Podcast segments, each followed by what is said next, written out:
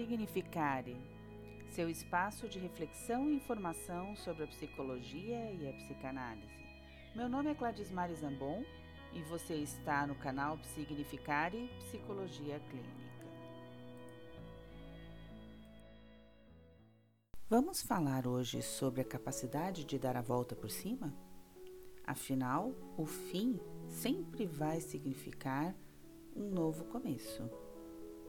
Quem tem um porquê enfrenta qualquer como, diria Viktor Frankl. Sabe quando você já perdeu o rumo e a esperança de que algo ainda pode dar certo na sua vida? Quando tudo parece não ter mais sentido? Quando você sente que não adianta mais lutar, pois tudo que você investiu, se dedicou, construiu, tudo, tudo foi embora num sopro de qualquer coisa que você nem consegue ver de onde veio? Então, todo mundo em algum momento se sente assim como você. Faz parte da existência humana acreditar, investir, crescer, perder, sofrer pela perda, desacreditar de tudo e finalmente acordar e acreditar novamente, recomeçar.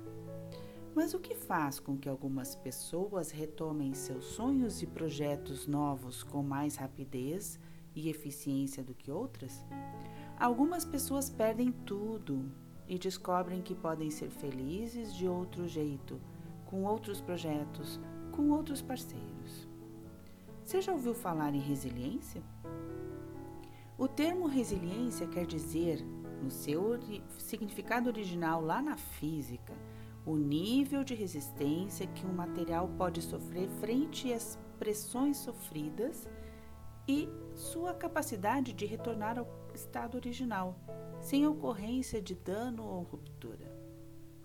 E a psicologia pegou emprestada essa palavra e criou o termo resiliência psicológica para indicar como as pessoas respondem às frustrações diárias em todos os níveis e sua capacidade de recuperação emocional. Viktor Frankl, um psiquiatra austríaco, autor do livro Em Busca de Sentido, relatou a sua experiência num campo de concentração. Na experiência de total despojamento de identidade e sentido, ele percebeu que algumas pessoas se mantinham vivas e ativas, mesmo sem as mínimas condições de sobrevivência e sanidade.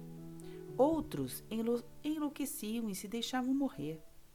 A essa capacidade de retomar a vida existente em um fio, ele chamou de resiliência.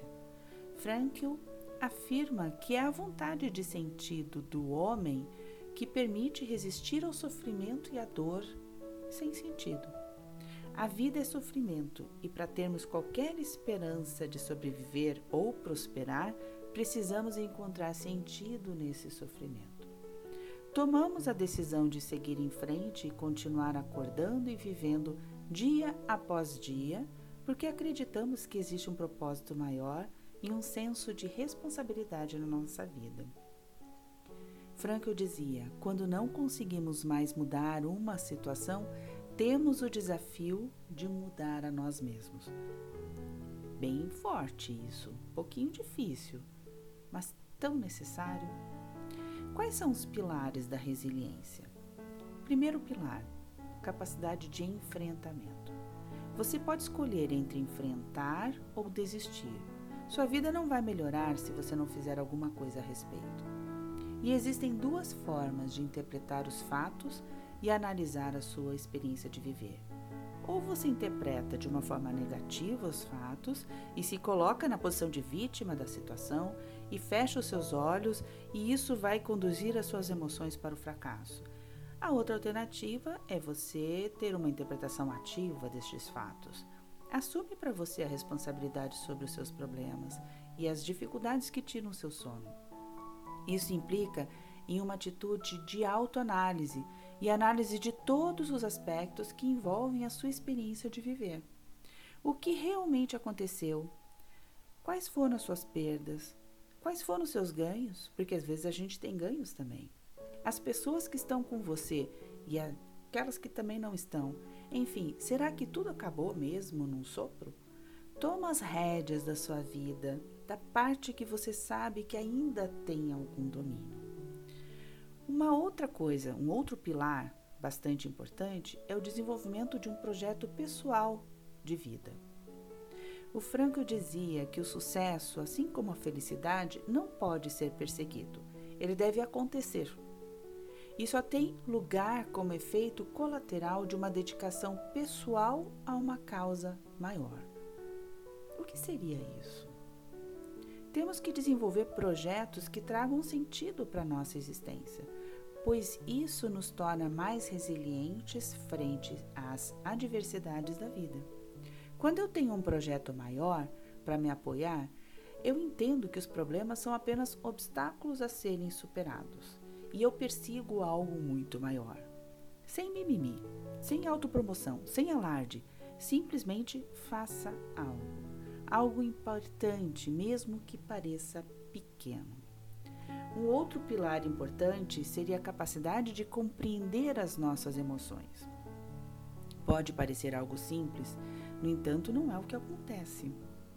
Vivemos usualmente sem entrar em contato com as nossas emoções, e isso pode nos confundir muito.